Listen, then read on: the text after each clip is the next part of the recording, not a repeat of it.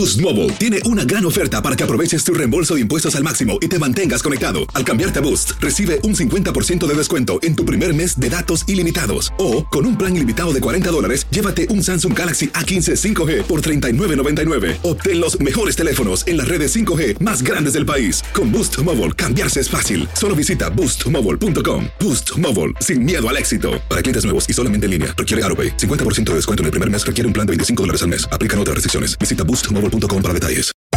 Hacer tequila, Don Julio, es como escribir una carta de amor a México.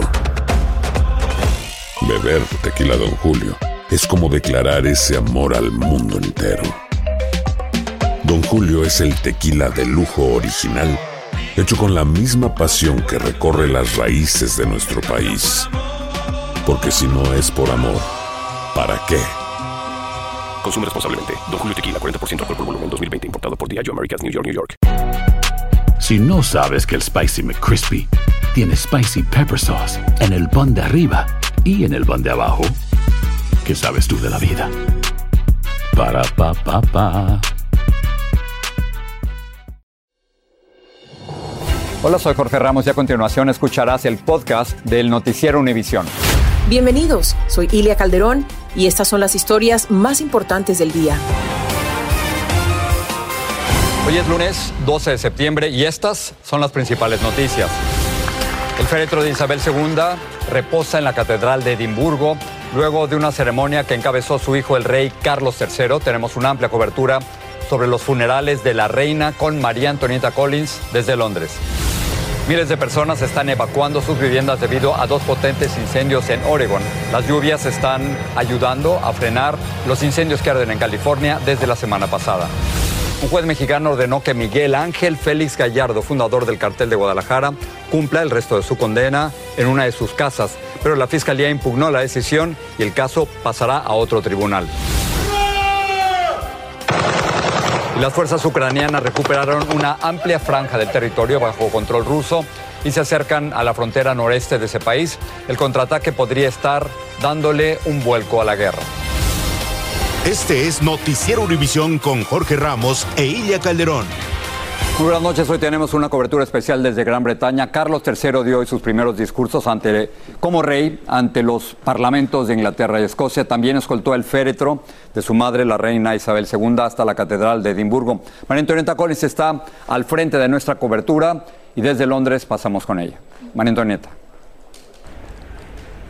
Gracias Jorge, cae la noche de lunes, estamos cerca de la medianoche de lunes Londres, pero ha sido una jornada extenuante, emotiva, una jornada que tiene la segunda fase de ese largo traslado de Isabel II de Inglaterra desde Balmoral hasta que finalmente llegue el día de mañana aquí a Londres para que comiencen sus funerales, funerales de Estado. Pero es Pablo Monsalvo el que tiene el recuento de este día lleno de tristeza, pero también de unidad familiar. Este es el comienzo de una larga despedida. El féretro con los restos de la reina Isabel II se exhibirá durante 24 horas en la Catedral de St. Giles, Edimburgo, donde ya hay largas filas de personas que están dispuestas a pasar la noche allí para rendir tributo a la monarca. Quien fuera jefa de Estado de este país por más de siete décadas, yace en un ataúd de roble inglés revestido de plomo en su interior y fabricado hace más de 30 años especialmente para ella. La corona de Escocia, uno de los lugares favoritos de la reina, está ubicada en la cabecera del cajón que contiene 20 piedras preciosas y sus flores preferidas de su propia residencia de veraneo también adornan la escena. Pero antes de abrir la capilla ardiente al público en general, una procesión encabezada por los cuatro hijos de la monarca trasladó el féretro por la llamada Milla Real, la distancia que recorre la calle desde la residencia de los reales en esa ciudad hasta la catedral donde aquí se le dará el último adiós. Es todo muy triste, pero por otro lado agradezco el hecho de que murió aquí, así puedo darle mi despedida. Fue extraordinario poder estar aquí en este momento. Una vez que llegó el cuerpo, en el interior de la catedral, hubo una misa de acción de gracias de la que también participaron, además de miembros de la familia real, la primera ministra británica y su homólogo escocés. Por la noche, los cuatro hijos de la reina, en otra demostración de unidad en este duro momento, encabezaron por algunos minutos una vigilia alrededor del féretro, guardando un profundo silencio. Más temprano, después de llegar en avión hasta esta ciudad, el flamante rey y su esposa Camila agradecieron fuera del palacio de Holyrood House las demostraciones de afecto mientras observaban los arreglos florales. Y esta mañana, en Londres, se dirigió por primera vez al Parlamento que lo recibió con ambas cámaras reunidas, de los comunes y de los lores. Reconoció que el peso de la historia lo rodea en este momento tan especial y volvió a referirse a su madre. She set an example of selfless duty, which, with God's help and your counsels, I am resolved faithfully to follow. Quien por primera vez se refirió a la muerte de la reina y mediante un comunicado sin ningún protocolo fue el príncipe Harry. La llamó abuelita y recordó los buenos años vividos juntos. En Londres, Pablo Monsalvo, Univisión. Muchas gracias a Pablo Monsalvo. Y hablando de la reina Isabel, hay algo que ha sido tabú y constante en su vida. Se dice, para muchos es una creencia hecha realidad, que era una de las mujeres más ricas del planeta. Su fortuna, decían, y se ha creado una leyenda, es a base de propiedades, de negocios con caballos, de joyas. En fin, un mundo de negocios que han hecho de esa fortuna un monto inmenso. Pero es Vilma Tarazona la que tiene un recuento y el cálculo de lo que podría ser la herencia de Carlos III, sus hermanos y los hijos de estos. Muchos se preguntan a cuánto asciende la riqueza de la familia real británica, propietaria de palacios, castillos, joyas, arte y tierra. Según la revista Forbes, se calcula en unos 28 mil millones de dólares. Entre los bienes más llamativos destacan el Palacio de Buckingham, sede de las oficinas del hoy rey Carlos III, que tiene un valor estimado de 5 mil millones de dólares. Las joyas de la corona y las obras de arte estarían valoradas en 4 mil millones de dólares. El Palacio de Kensington, donde vivió la princesa Diana, tiene un valor estimado de 630 millones de dólares. El Castillo de Windsor, uno de los favoritos de la difunta reina Isabel, está tasado en 236 millones de dólares. Pero ¿el rey Carlos III puede disponer de todos esos bienes? No. Ahora mismo, a día de hoy, no está contemplada la posibilidad de que el rey Carlos, en este caso, que es el titular de los palacios, pueda venderlos, pueda sacarlos al mercado. No, puede abrirlos, que es lo que están haciendo, para, para que sean más rentables económicamente, puede abrirlos al público y eh, cobrar una entrada por ello, pero no los puede vender. Tras convertirse en rey, Carlos III hereda automáticamente a su sucesor, el príncipe William, el ducado de Cornwall y todos los ingresos que genera. Esa propiedad abarca 52.000 hectáreas de tierra en diferentes partes del Reino Unido y tiene un valor de 1.300 millones de dólares. No es un ducado cualquiera. A nivel económico es el más importante y reporta a su titular, en este caso ya a Guillermo, unos 21 millones de dólares al año. Es más, Guillermo, a día de hoy, como nuevo duque de Cornwall, es uno de los mayores terratenientes del Reino Unido. Por más de medio siglo, el ahora Carlos III fue dueño del ducado de Cornwall y pagaba el 45% de impuestos sobre esa tierra. Ahora se espera que Guillermo haga lo mismo. Las propiedades de la monarquía generan un total anual de casi 500 millones de dólares y la familia real recibe el 25% de las ganancias y el resto van a la oficina del Tesoro británico. Regreso contigo, María Antonieta, a Londres. Muchas gracias a Vilma Tarazona. Y bueno, cuando se habla de amores de una marca real, sin lugar a dudas, si se refieren a Isabel II de Inglaterra, están sus amados perros Corgi y también los Dorgis, yo les voy a explicar en esta historia qué son los Dorgis, qué son los Corgis y ese inmenso amor que empezó muy temprano en la vida de Isabel II y que eran sus famosos perritos Corgi. Durante 70 años no hubo más que decir la palabra Corgi. La imagen de la familia real inglesa siempre estuvo unida a un Corgi o a varios. De niñas, las princesas Margarita Rose y Elizabeth crecieron junto a la especial raza escocesa, famosa por su mal genio. Fue un amor inculcado por Jorge VI, su padre, que los amaba. Son perritos de patas cortas y mal temperamento, asegura este experto. Sin embargo, eran los mejores amigos de la reina. La princesa heredera no solo creció con ellos, su padre el rey le regaló a Susan que procreó decenas de nietos, bisnietos y tataranietos corgis a lo largo de 15 años. Más tarde, ya reina y convertida en madre, sus amados perros siempre tuvieron papel protagónico casi a nivel de sus hijos. No en balde se decía que los cuatro príncipes nacieron y crecieron cada uno con un corgi al lado. Es la marca de la reina que mostraba así su amor por los animales. Isabel de Inglaterra creía que eran ellos, los perritos, los que en realidad escogían con quién querían vivir. Así, el príncipe Andrés desde bebé vivió la era de la famosa Susan. Los corgis rondaban por todos los palacios donde la reina su ama estuviera.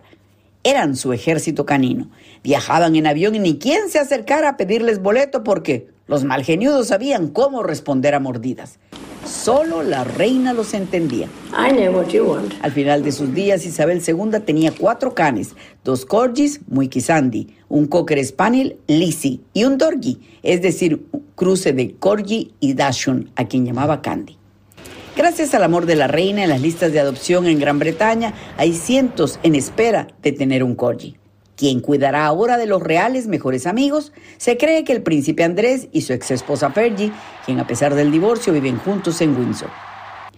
La fama de los caninos hicieron en pleno duelo a un niño dejar este dibujo de un corgi llorando a la reina. Es una era que se va, la de los corgis, porque han llegado al reino los Jack Russell Terrier de Carlos III y la reina consorte Camila. Aunque de los corgis, difícilmente los ingleses se van a olvidar. Imposible pensar que en la mente de los ingleses vaya a desaparecer el afecto a esos corgis, aunque haya perritos Jack Russell Terrier en una nueva era, en un nuevo soberano, unos nuevos soberanos. Más adelante vamos a regresar contigo desde Londres, Jorge. Por ahora, desde aquí, vamos contigo al estudio. Gracias, solo tú puedes escribir algo así. Gracias, María Antonieta. Vamos a cambiar de tema, vamos a regresar brevemente aquí a Estados Unidos porque por lo menos hay 11 incendios forestales que están ardiendo en California, donde más de 8 mil bomberos combaten las llamas. Las lluvias, por supuesto, han facilitado la lucha. En cambio, en Oregon la situación es más complicada. Ahí hay más de 20 incendios y algunos se han vuelto muy peligrosos, como nos muestra Luis Mejid. Como un gigante de fuego devorando todo a su paso, el incendio de Cedar Creek en el centro de Oregon ha consumido más de 86 mil acres, obligando a miles a evacuar. Es el más grande de 21 incendios en el estado y uno de muchos que arden en la costa oeste del país. Dos horas al noreste de Sacramento, el incendio Mosquito ya ha consumido más de 46 mil acres y amenaza a miles de viviendas. Algunos han pasado días sin dormir tratando de proteger sus hogares, pero en definitiva es el incendio el que tiene la última palabra. Aquí en el norte de California, hoy el cielo no está nublado sino cubierto de humo. Lo peor de la ola de calor de los últimos días ha quedado atrás y eso le está dando un respiro a los bomberos. Pero todavía hay miles y miles de acres de vegetación seca, el combustible perfecto para un gran incendio. El temor es que, como está pronosticado, los vientos aumenten en las próximas horas. Los bomberos están aprovechando las condiciones favorables. Hasta ahora han podido contener el incendio de mosquito en un 10%. La esperanza es que el tiempo los siga ayudando, como ha ayudado a sus compañeros que luchan contra las llamas en el sur del estado.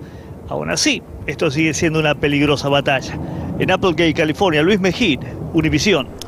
Tenemos notas de dos huelgas. La primera, hoy comenzó la huelga de enfermeros más grande en la historia de los Estados Unidos. Unos 15.000 abandonaron sus puestos de trabajo en tres hospitales de Minnesota para protestar por la escasez de personal la pobre retención de empleados y para exigir mejor atención a los pacientes. Los enfermeros también exigen aumentos salariales del 30% y otros beneficios. Y la otra, hay otra huelga potencial que podría darle un severo golpe a la economía de Estados Unidos.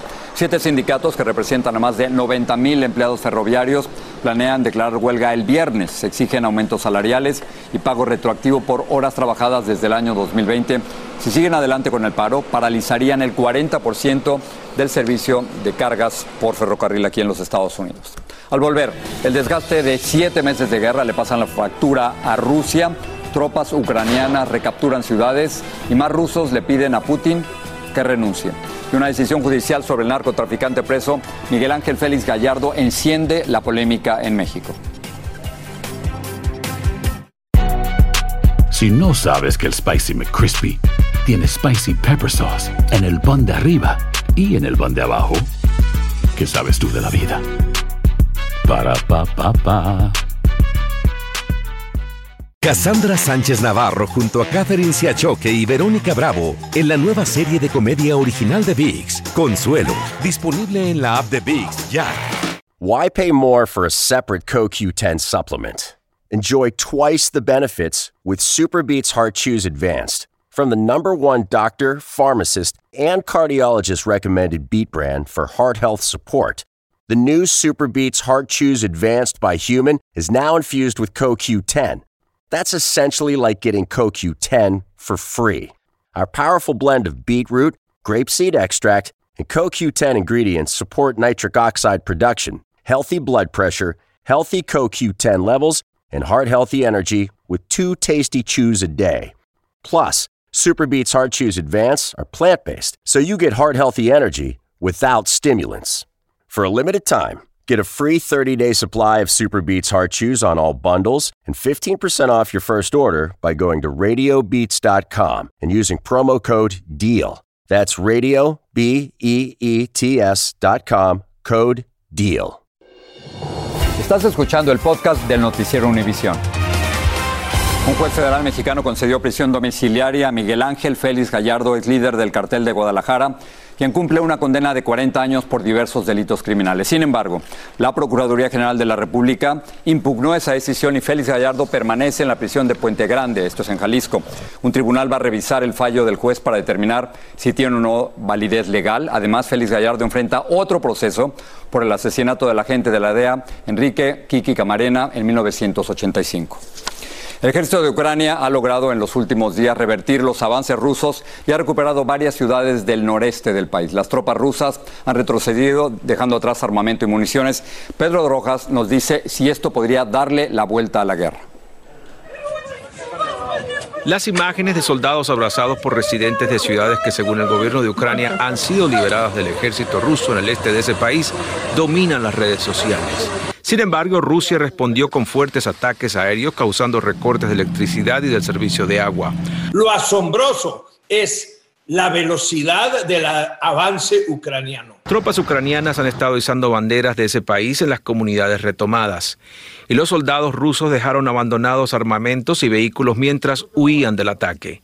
Al preguntarle al presidente Joe Biden hoy si cree que la ofensiva ucraniana pueda mantenerse, el mandatario respondió de manera afirmativa con su dedo pulgar. El mundo está impresionado por la determinación de nuestras tropas, dijo el líder de Ucrania en su mensaje nocturno al país. En Rusia, algunos concejales de Moscú y San Petersburgo presentaron resoluciones contra el líder ruso Vladimir Putin exigiendo su renuncia. Y el alto mando militar ruso admitió la pérdida del control del noreste de Ucrania. Expertos aseguran que este podría ser un punto que dé vuelta al conflicto armado entre Ucrania y Rusia. Una vez que un ejército ha entrado en la psicología de la derrota, es casi imposible darle vuelta. En Washington, Pedro Rojas, Univisión. Ahora México, el secretario de Estado Anthony Blinken inició una visita a México para tratar temas bilaterales con su colega Marcelo Ebrard y con el presidente Andrés Manuel López Obrador. A la llegada de Blinken, López Obrador suavizó su retórica sobre la disputa energética con los Estados Unidos. Washington dice que la decisión de López Obrador de aumentar el control estatal sobre el sector energético perjudica a las compañías estadounidenses y va en contra de un tratado internacional. Uno de los motores del cohete espacial New Shepard de la empresa Blue Origin tuvo una falla en su lanzamiento, lo cual hizo que la misión fuera abortada y la cápsula se desprendiera del cohete y cayera a tierra con un paracaídas. El lanzamiento era sin tripulación, nadie resultó lesionado. La Administración Federal de Aviación va a investigar exactamente cuál fue el problema. Los astrofísicos llevan más de cinco años esperando poder ver imágenes como esta nueva fotografía de la nebulosa Orión tomada por el telescopio James Webb.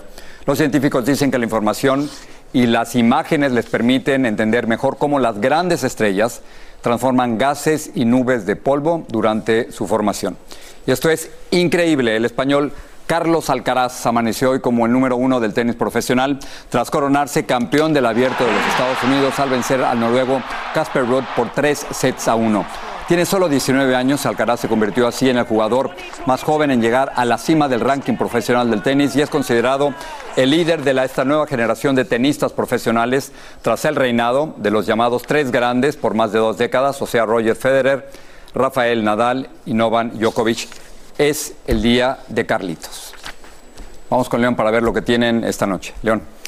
Jorge, amigos, buenas tardes. Esta noche tendremos el histórico nombramiento de la doctora Diana Ramos como la primera latina directora de salud pública de California. El gobernador Gavin Newsom allá eligió a Ramos tras el desempeñarse por más de 30 años en el sector salud. Y hablaremos también del rechazo de los abogados de Donald Trump a los candidatos que ha propuesto el Departamento de Justicia para revisar los documentos secretos y confidenciales incautados por el FBI en la mansión del expresidente en Florida. Eso y más hoy por la noche. Espero que tengamos algo también de Carlitos Alcaraz. ¿Qué tal? Qué impresionante. Qué impresionante, ¿no? Qué, qué, actitud, qué ganadora, ¿no? Qué garra, ¿no? 19 años. Nada más. Le quedan todos. Fácil. León, gracias. A ti. Vamos a seguir el noticiero. Delaware, New Hampshire y Rhode Island celebran elecciones primarias este martes. Van a ser las últimas primarias en este año. En Rhode Island, donde están en juego el puesto de gobernador y dos escaños del Congreso, la presencia de los hispanos se está sintiendo como nunca antes. Blanca Rosa Vilches viajó a Rhode Island y nos explica por qué. Las primarias demócratas en el estado de Rhode Island tienen rostro latino. Cuatro de los principales cargos estatales podrían ser ocupados por hispanos o hispanas. La gobernación. Eso es lo que hace el cambio. Vicegobernación. La economía es número uno. El tesorero general. Creciendo eh, como hijo de, de inmigrantes. Y la alcaldía de la capital, Providence. Yo ofrezco una oportunidad de hacer que el gobierno le trabaje al pueblo. Entiendo que desafortunadamente nuestro gobierno se ha extraviado. Las encuestas la separan solo tres puntos del actual gobernador Dan McKee. De ganar, Nelly Gorbea sería la primera gobernadora latina en la región y la primera gobernadora puertorriqueña en la nación. El gobierno tiene que funcionarle bien a todos, tiene que darle esas avenidas de oportunidad equitativas a todos los que estamos aquí. En mi nombramiento. Una agenda similar para la dominicana Sabina Matos, candidata a la vicegobernación y con ventaja en las encuestas. ¿Qué se podría lograr con este cargo? Para mí, muy temprano, desde que me preguntaron cuál iba a ser mi, mi área de enfoque, dije que era las viviendas. En la última década, la población hispana creció un 40%, la mayoría dominicanos y puertorriqueños. Yo era uno de, de, dos latinos que estaban en el consejo y después, cuando fui alcalde, fue el primer latino en mi municipio y el segundo en el estado. O sea que ver esta cantidad de latinos de verdad es un orgullo. Nosotros tenemos que... María Rivera es la primera mujer alcaldesa de Central Falls en el estado. Esta elección depende del voto latino. Si nosotros nos uniéramos todos, los cuatro estuvieran en esos puestos. Después de los resultados de las primarias, los candidatos tendrán 55 días hasta las elecciones de noviembre. Esta es una de las campañas más cortas en la historia del estado. En Providence, Rhode Island, Blanca Rosa Vilches, Univisión. Sigue este podcast en las redes sociales de Univisión Noticias y déjanos tus comentarios. Gracias, Jorge. Pues el día de hoy fue un día también de unidad familiar y de darnos cuenta que la reina Isabel II tuvo tiempo para preparar muchísimas cosas y limar asperezas. Le ordenó a su hijo, por expreso deseo, a su hijo, el rey Carlos III, que detrás del féretro de ella caminaran sus cuatro hijos juntos, Carlos, Ana, Andrés y Eduardo. Los cuatro tienen formación militar, por tanto siempre han utilizado sus uniformes militares. Pero el día de hoy, al observarlos caminar tristes detrás de la carroza que llevaba los restos de su madre, uno se daba cuenta que militarmente estaban vestidos Carlos, Ana y también Edward. No así Andrés, el duque de York. Y la explicación es sencilla. Cuando estalla un escándalo sexual que lo involucra en los Estados Unidos el año pasado, él fue retirado por su madre no solo de toda vida pública relacionada a la corona de Inglaterra, también tiempo después, poco tiempo después, un, par de meses después, le fueron retiradas condecoraciones y grados. Esa es la razón para que el día de hoy Andrés de Inglaterra, el duque de York, de York haya marchado con sus hermanos, pero él vestido como un ciudadano normal, común y corriente. Por el momento es todo desde Londres. Mañana continuamos nuestra extensa cobertura que comienza, por supuesto, en Despierta América. Jorge, regreso contigo desde Londres. Historia de la historia. Gracias, María Antonieta. Eh, para más noticias puedes sintonizar ahora mismo a las 7, Noticiero 24-7 Primetime a través de nuestra plataforma de VIX. Gracias por confiar en Univision. Mañana aquí nos vemos.